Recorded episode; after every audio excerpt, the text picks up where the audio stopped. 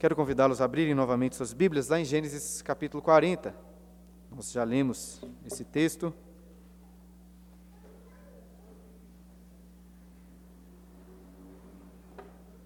Mas nós vamos ler novamente enquanto meditarmos em cada versículo.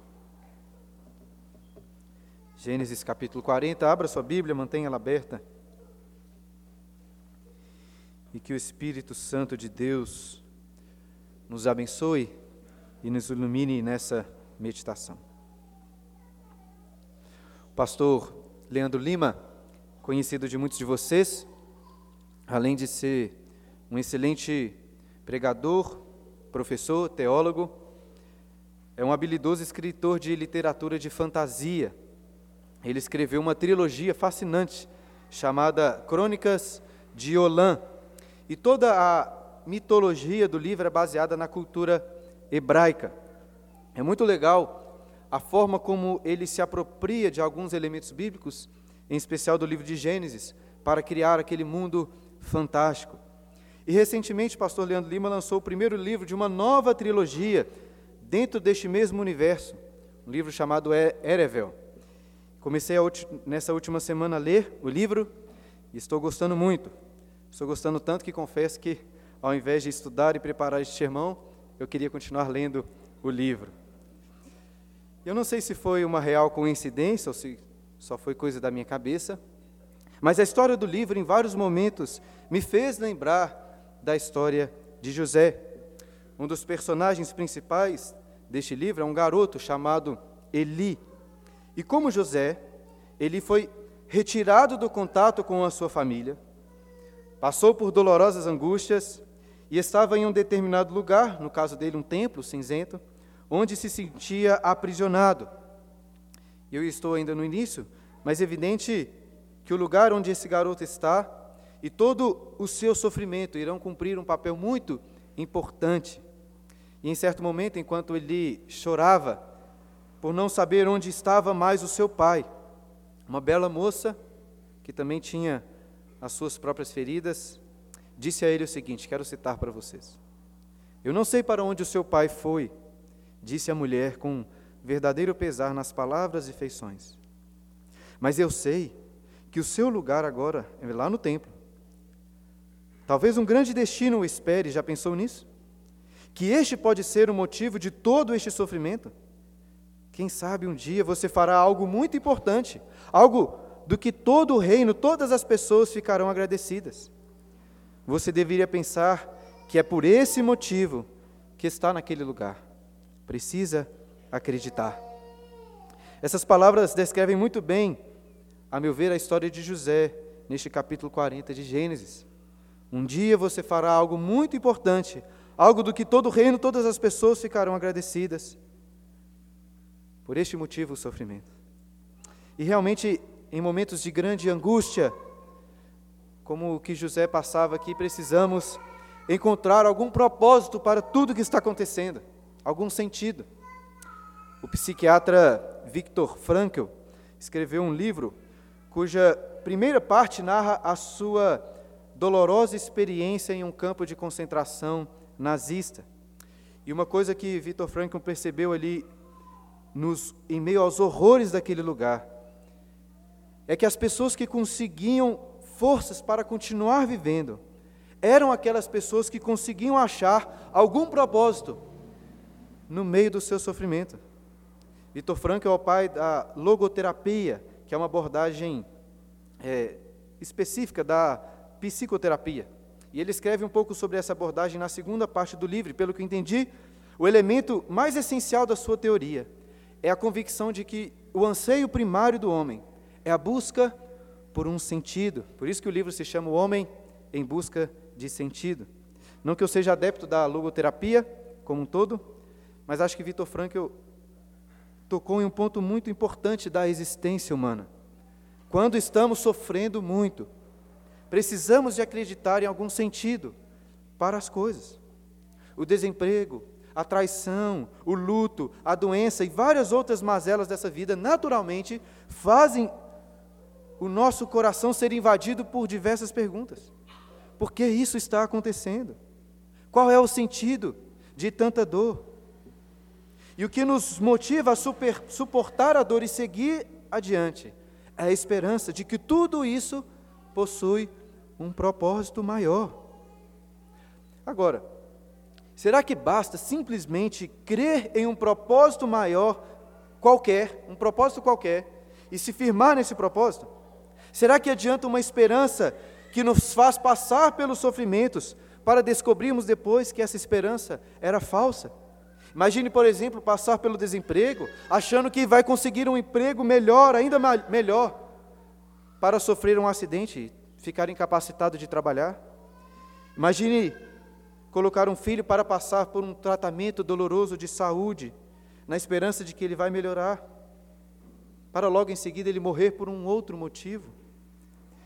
Enquanto Victor Frankl estava no campo de concentração, o que o ajudou a suportar os horrores daquele lugar foi o propósito de um dia ver novamente a sua esposa. Porém, quando ele foi liberto, recebeu uma carta dizendo que sua esposa havia falecido em outro campo de concentração. E após esse golpe terrível, ele até escreve uma devastadora, mas muito impressionante carta, defendendo a sua teoria da logoterapia e que ainda procurava um sentido para viver.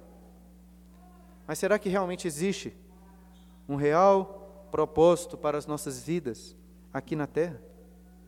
Será que as dificuldades que você já passou, que tem passado ou ainda vai passar, realmente possuem um propósito maior? E eu sou da fortíssima opinião que perguntas assim também passaram pelo coração de José, enquanto ele estava preso, durante esse capítulo. E eram questões importantes também para aquele povo de Israel no deserto, escutando essa história pela primeira vez. E por hora, eu vou deixar essas questões em aberto, e voltaremos para ela após a meditação do texto. Volte então a sua atenção para o primeiro versículo do capítulo 40, que começa dizendo: Passadas estas coisas. Que coisas são essas então que se passaram? São as coisas do capítulo anterior, sobre as quais nós meditamos no domingo passado. José era um dos filhos de Israel, de Jacó, e havia sido atacado, vendido pelos seus irmãos e foi parar como um escravo no Egito, na casa de Potifar, o oficial mais importante de Faraó. E Deus abençoou o trabalho de José, fazendo-o prosperar em tudo o que ele fazia.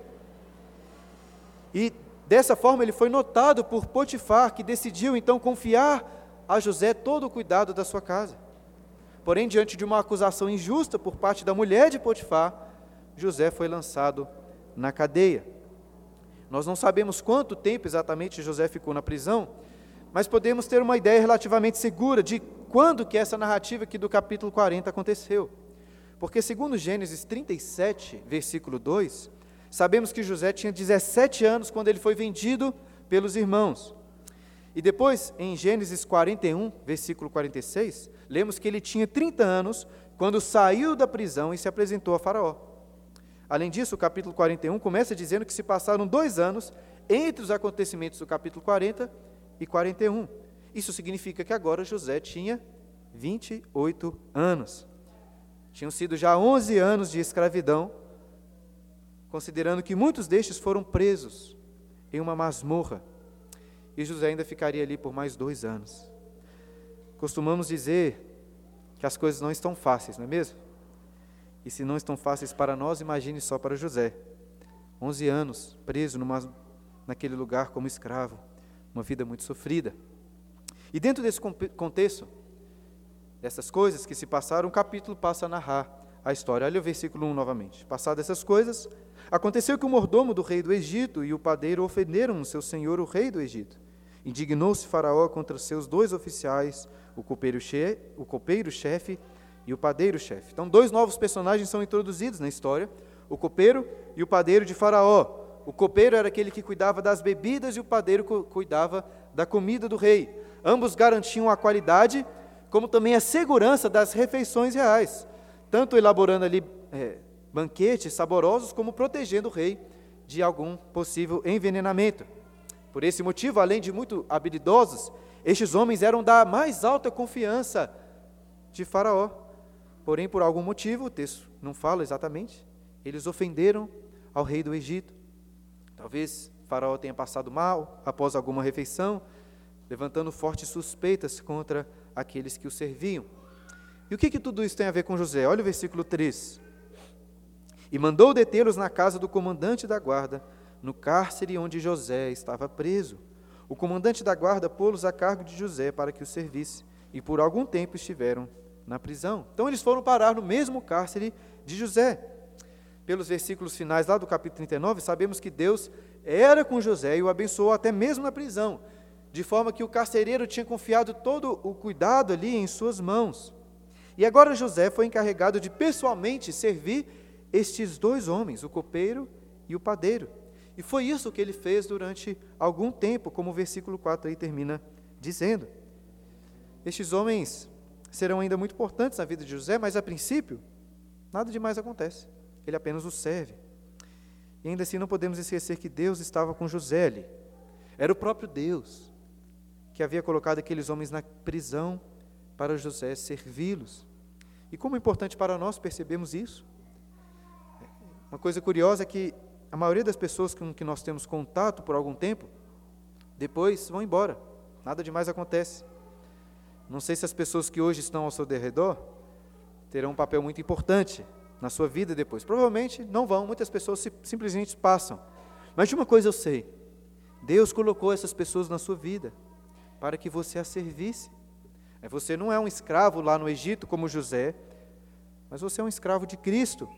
Todas as pessoas do seu convívio são colocadas pela providência e soberania de Deus ali para que você possa servi-los. A maioria simplesmente vai passar pela sua história. Algumas poderão marcá-la de uma forma muito importante, e é o que vai acontecer através desses dois homens colocados na prisão junto com José. Olha o versículo 5. E ambos sonharam, cada um seu sonho na mesma noite, cada sonho com a sua própria significação. O copeiro e o padeiro do rei do Egito, que se achavam encarcerados. Vindo José pela manhã, viu-os, e eis que estavam turbados. Então perguntou aos oficiais de Faraó, que com ele estavam no cárcere da casa do seu senhor: Por que tendes hoje triste o semblante? Então, na mesma noite, o padeiro e o copeiro tiveram um sonho. Não era um sonho qualquer, mas um sonho com a sua própria significação, como o texto diz. E por algum motivo eles ficaram muito aflitos. Quando José chegou pela manhã para servi-los, percebeu que estavam turbados e perguntou: Por que tendes hoje triste o semblante? E antes de lermos a resposta deles, permita-me dizer que essa pergunta de José é muito impactante. José, além de ter sido vendido pelos próprios irmãos, estava preso injustamente naquele lugar. A vida de José era uma verdadeira miséria.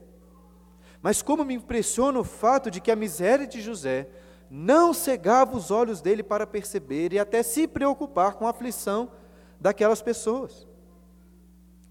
Eu sei que o objetivo principal da Bíblia não é ficar exaltando os personagens bíblicos, mas José é um personagem bíblico que nos impressiona cada vez mais.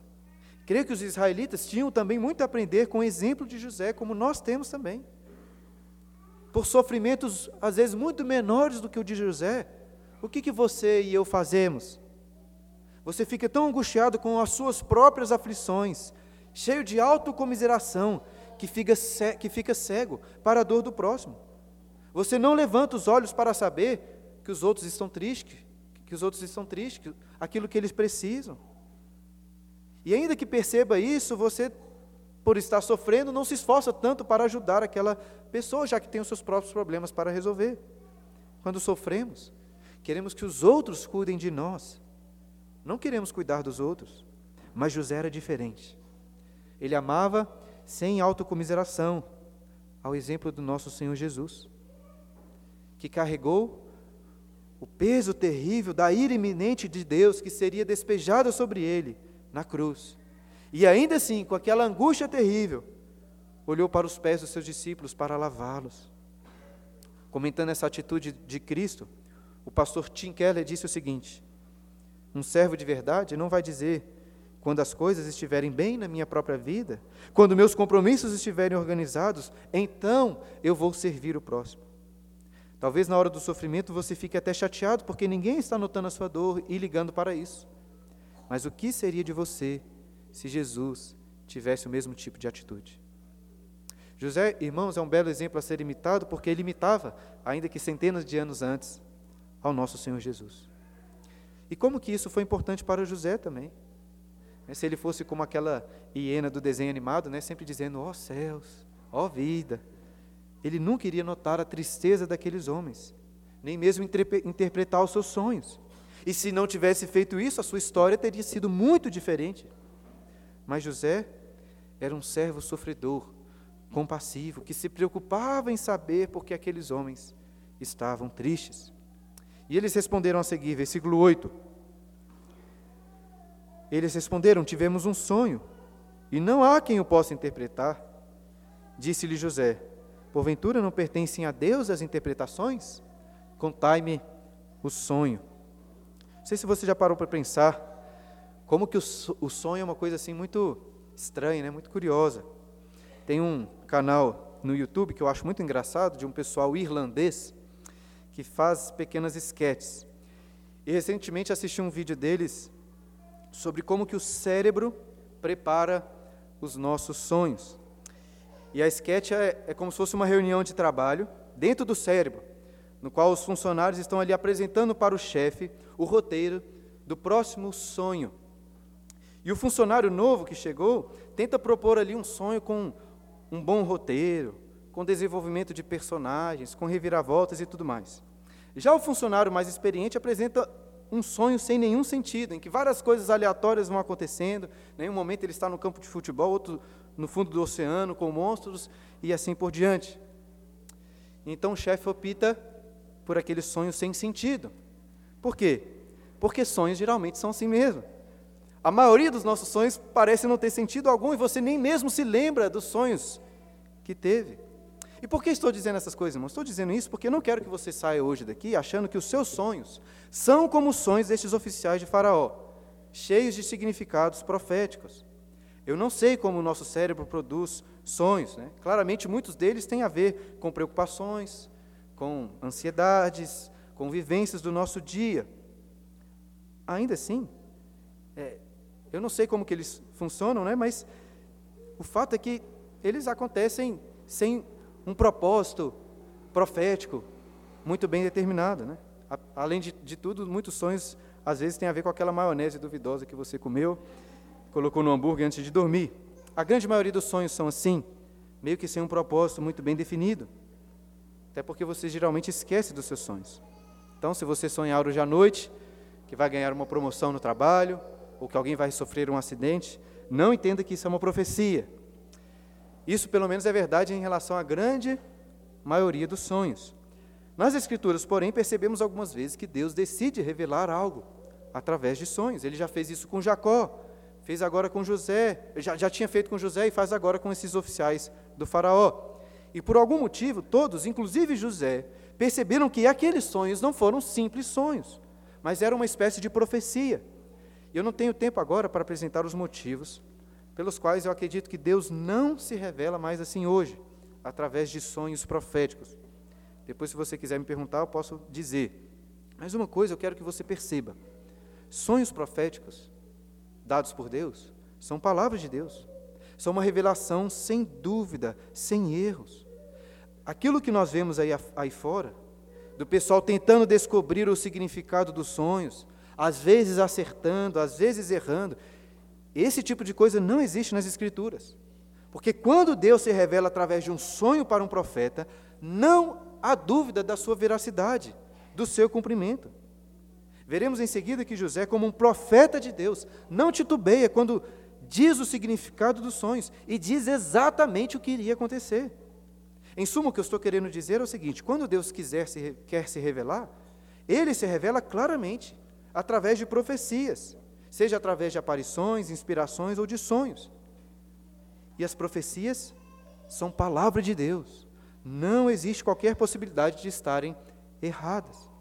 O que você encontra por aí do pessoal falando de sonhos, de profecias, certamente não se encaixa no padrão bíblico de profecia.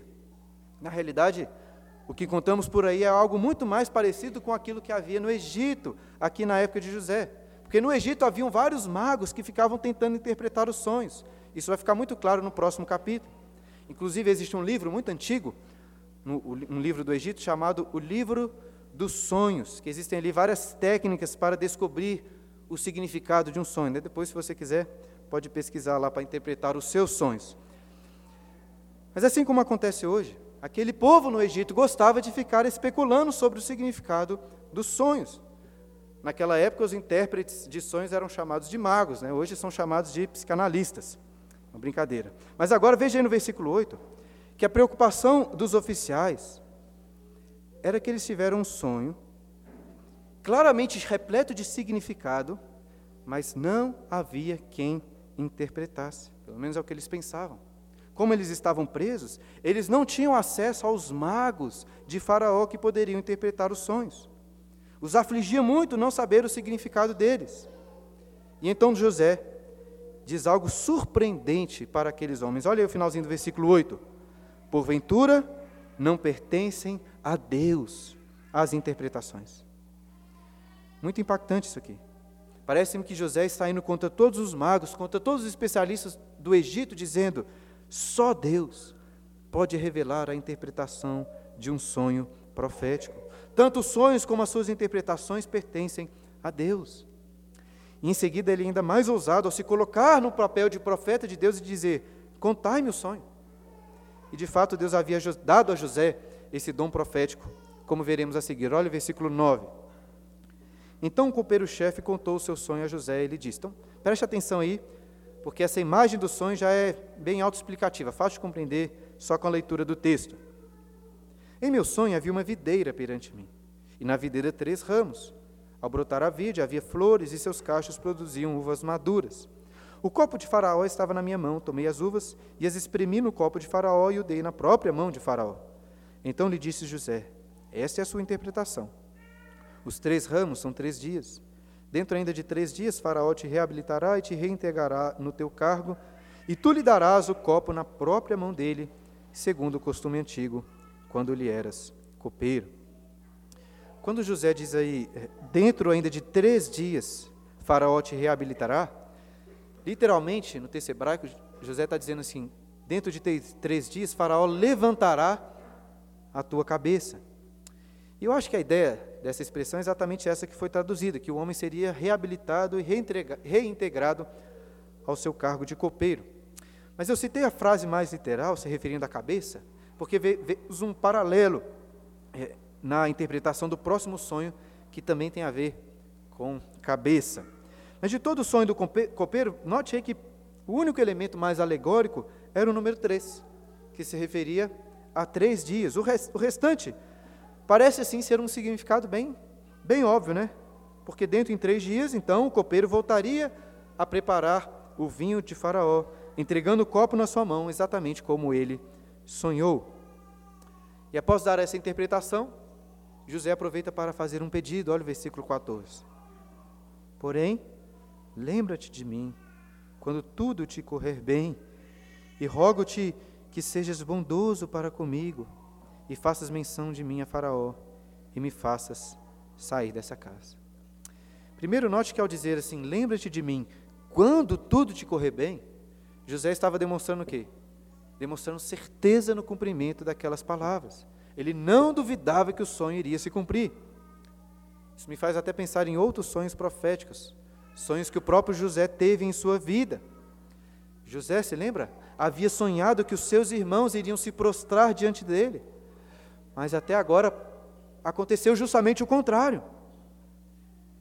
Eu me imagino no lugar de José dizendo algo muito diferente, sendo muito mais cético. Imagino me dizendo para o copeiro assim: olha, o significado do seu sonho é esse mas vai saber se ele vai cumprir mesmo. Eu mesmo tive uns sonhos no passado, contei para os meus irmãos, e até agora tudo tem sido o oposto do que eu havia esperado. Então a sugestão talvez seja não levar muito a sério o seu sonho. Isso seria eu dizendo no lugar de José. Mas como tenho ressaltado, José de fato era um homem muito diferenciado, uma fé impressionante em Deus. E ele estava certíssimo em confiar no Senhor. Eu preciso aprender com José, imagino que vocês também. E por confiar então que em três dias o copeiro estaria perante Faraó, José vê no copeiro um possível aliado Por isso, José pede ao copeiro que mencionasse a sua situação perante Faraó e intercedesse em seu favor, fosse bondoso, para que assim José pudesse ser liberto da cadeia. E por qual motivo o copeiro intercederia por ele? José explica a seguir. E, e preste atenção nessa fala de José no versículo 15, porque é um dos poucos momentos em que temos acesso às angústias do coração de José. Olha o que ele diz, versículo 15: Porque de fato fui roubado da terra dos hebreus, e aqui nada fiz para que me pusessem nessa masmorra. Depois José vai falar do seu tempo no Egito como a terra da sua aflição. Ele estava aflito. Como lendo o texto, José sempre parece muito dedicado no trabalho, muito confiante em Deus. Se não lemos direito a história, podemos até pensar que José era como se fosse um estoico, assim, que decidiu enfrentar impassível os males da sua vida, mas não é o caso. José estava desolado naquela prisão. Ele chama essa prisão de masmorra. O termo hebraico que ele usa aqui é exatamente a mesma palavra utilizada no capítulo 37 para se referir à cisterna em que ele foi jogado pelos irmãos. Ele estava no buraco, no fundo do poço, e expressa isso para o copeiro, contando, primeiro, que havia sido roubado da terra dos hebreus, e depois ele alega que injustamente havia sido preso naquele lugar. Claro que muitos criminosos presos alegam isso, mas aquele copeiro certamente tinha motivos para confiar na palavra de José, acreditar que realmente ele tinha sido preso injustamente. José estava angustiado ali, tinha muita esperança de um dia sair daquela prisão. José me fez lembrar de um livro, de um filme muito famoso, Um Sonho de Liberdade, que é baseado numa novela do Stephen King. Esse filme, se você não conhece, é um clássico do, do cinema, né? Está em primeiro lugar em um site muito famoso de avaliação de filmes. Está até na frente de, do, na frente de Poderoso Chefão, que é o segundo. Se você nunca assistiu, o filme conta a história de um homem que foi preso injustamente, como José, sofre outras injustiças ali na prisão, como José, e também como José, passa a trabalhar na administração da cadeia, por ter muitas habilidades. Não vou dar spoilers, mas essa ideia da esperança, a esperança de sair da prisão é muito forte no filme, com umas sacadas muito legais. É claro que são histórias muito diferentes, mas aquele, como aquele homem do filme, José, é isso que eu quero que vocês imaginem, né, para quem já assistiu. José tinha uma esperança muito grande, ele queria sair daquele lugar. O fato de José confiar em Deus não mudava o fato de que ele estava sofrendo. E por isso ele pede para que o copeiro intercedesse em seu favor, junto a Faraó. Resta agora saber do sonho do padeiro. Olha o versículo 16.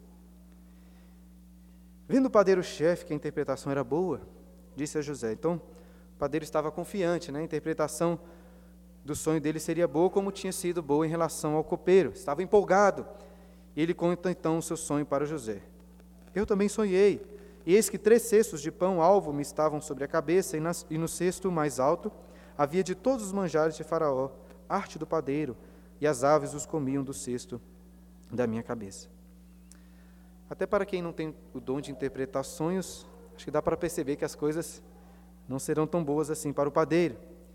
Semelhante ao sonho do copeiro, o número 3 aparece, mas existe aqui algumas diferenças. No caso dele, ao invés de uma videira, são três cestos sobre sua cabeça com os mais variados manjares de Faraó. Existe um dicionário egípcio muito antigo que lista 38 diferentes tipos de bolos e 57 variedades de pães ali naquele, daquela, daquela região. Né? Os egípcios foram os primeiros que gourmetizaram a culinária.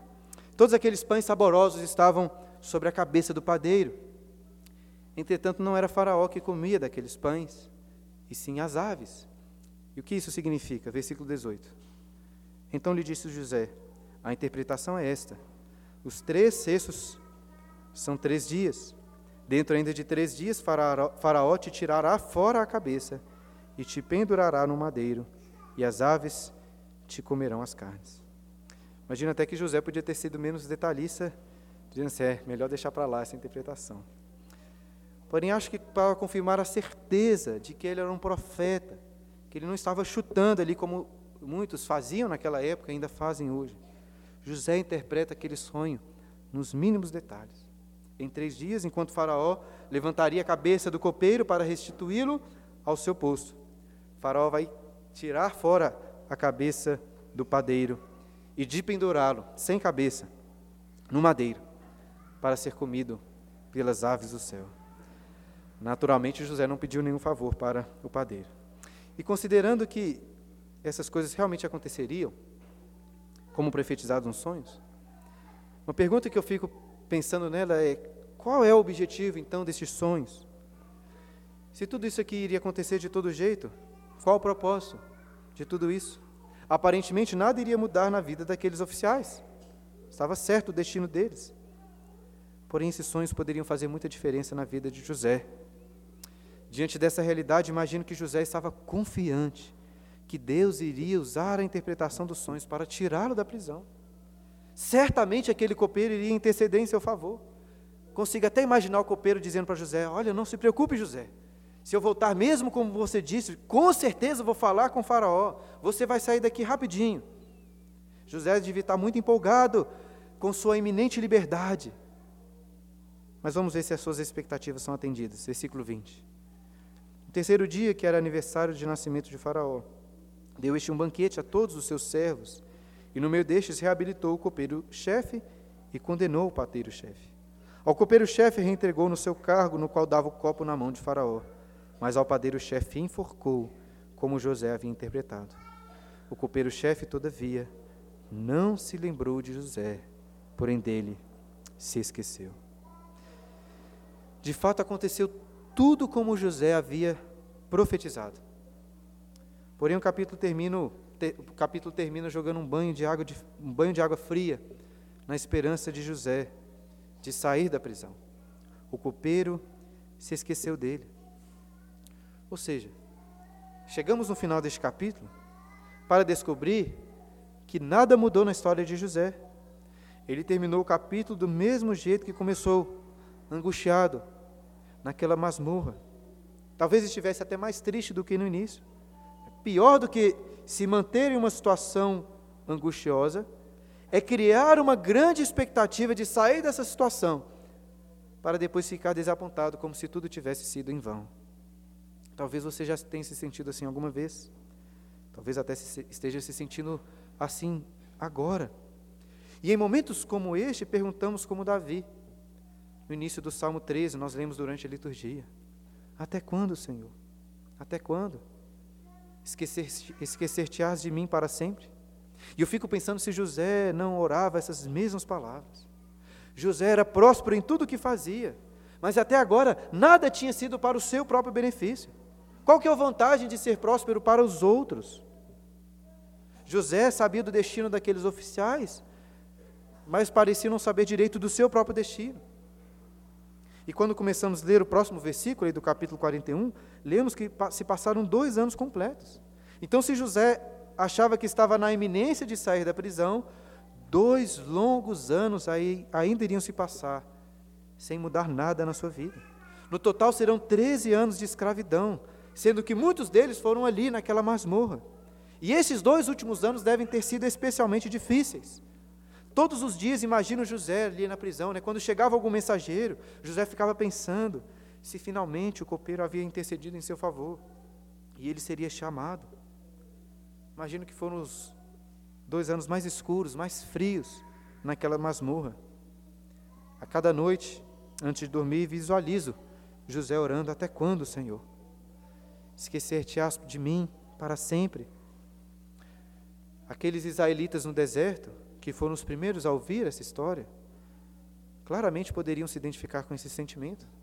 Porque além do povo ter passado 400 anos de aflição no Egito, aquela nova geração que estava escutando essa história havia crescido ali no deserto, passado por grandes dificuldades.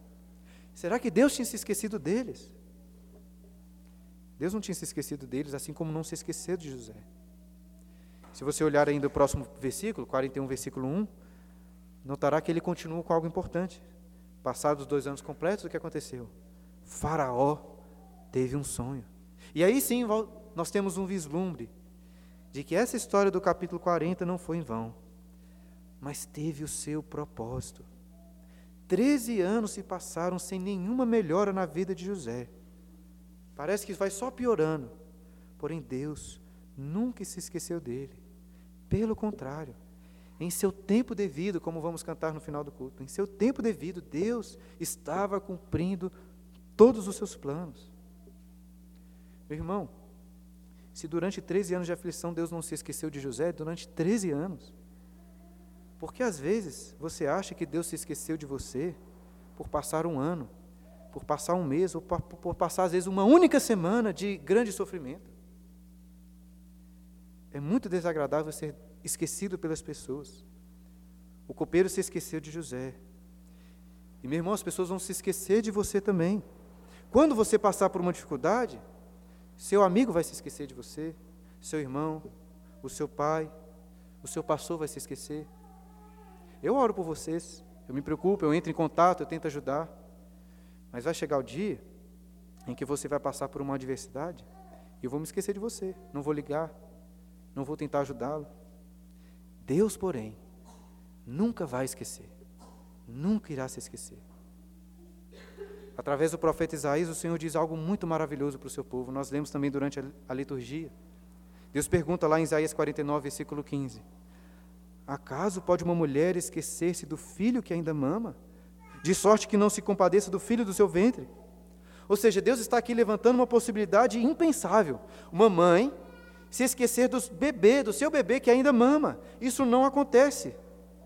Porém, Deus continua: Mas ainda que essa viesse a se esquecer dele, ainda que o impensável aconteça, eu, todavia, não me esquecerei de ti.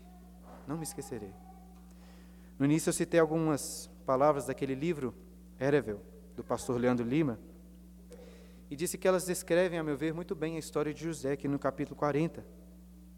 Ele estava em grande angústia, e eu acho que alguém poderia ter dito a José exatamente o mesmo que aquela moça disse para o garoto Eli da história.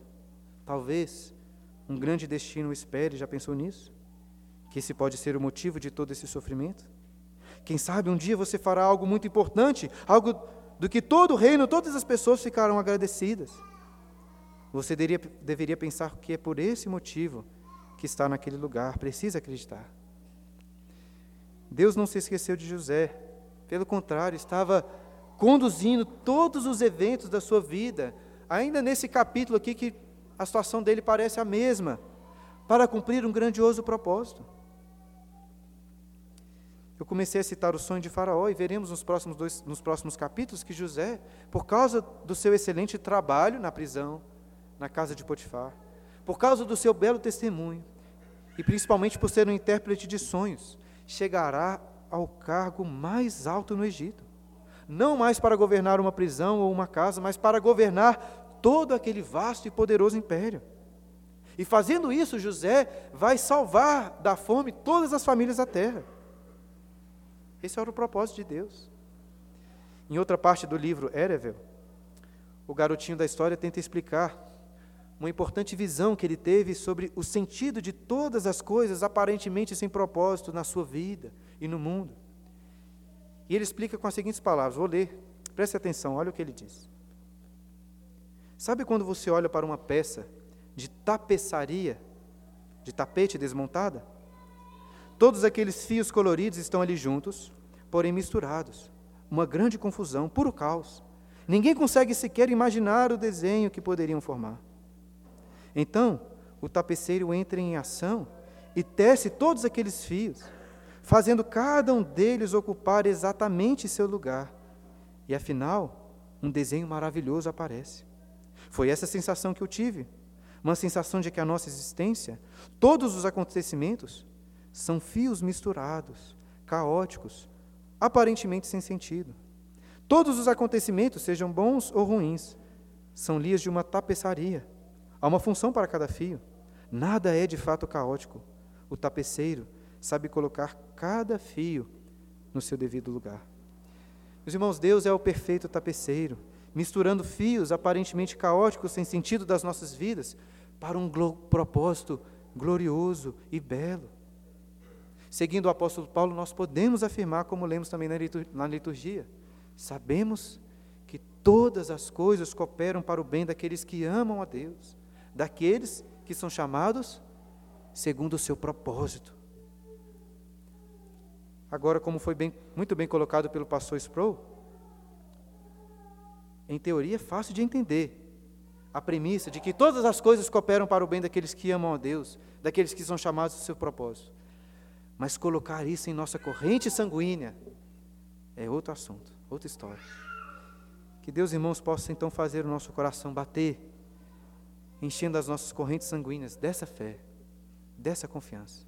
E podemos crer com muita confiança, porque esse propósito glorioso não vai falhar.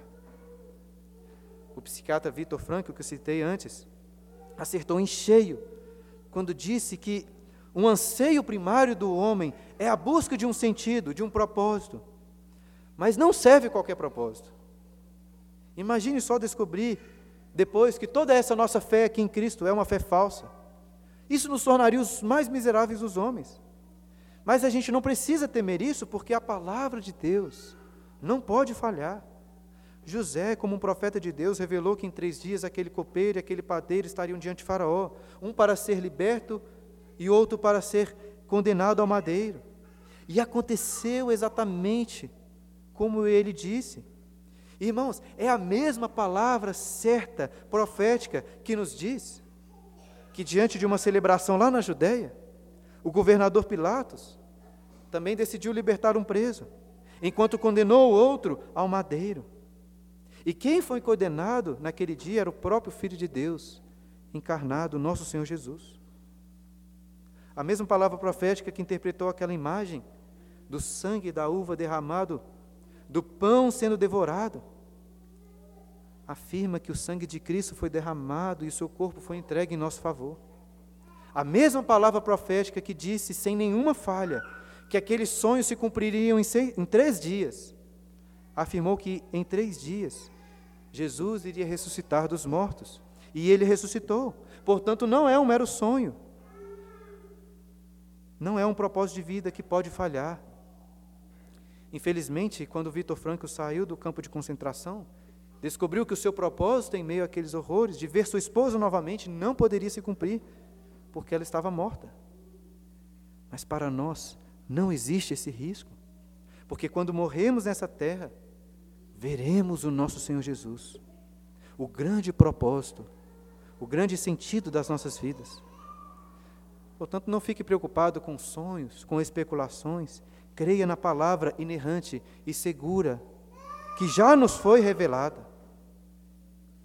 Aqueles oficiais na prisão também ouviram a palavra de Deus, palavra profética.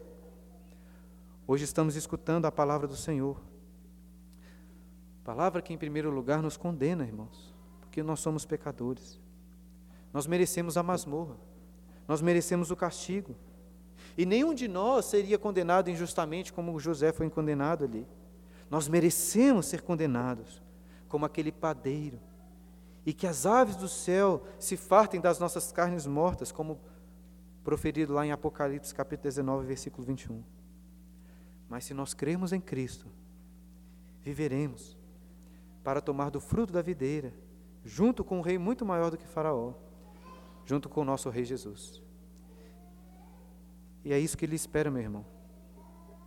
Talvez sua vida esteja marcada por muitas angústias, que parecem essa masmorra escura, fria. E qual é o propósito? Qual é o propósito de tanto sofrimento? Qual o sentido? Será que esses sofrimentos irão prepará-lo para algo muito importante, algo que todo o reino, todas as pessoas ficarão agradecidas, né? como foi dito ao jovem daquela história de Erevel? Ou como aconteceu com José? Muito provavelmente não. Muito provavelmente você não vai fazer uma coisa que se destaque em toda a terra, como José fez. Mas o que lhe aguarda é o reino celestial com Cristo. Os seus sofrimentos estão lhe preparando para esse propósito glorioso. Então confie nos planos de Deus. Ele é o tapeceiro das nossas vidas. Um músico chamado Estênio Márcios, escreveu uma bela música, uma bela canção intitulada O Tapeceiro. Eu quero concluir o sermão citando as estrofes finais dessa canção. Minha vida é obra de tapeçaria, tecida de cores alegres e vivas, que fazem contraste no meio das cores, nubladas e tristes. Se você olha do avesso, nem imagina o desfecho. no fim das contas, tudo se explica, tudo se encaixa, tudo coopera para o meu bem. Quando se vê pelo lado certo, muda-se logo a expressão do rosto, obra de arte para a honra e glória do tapeceiro.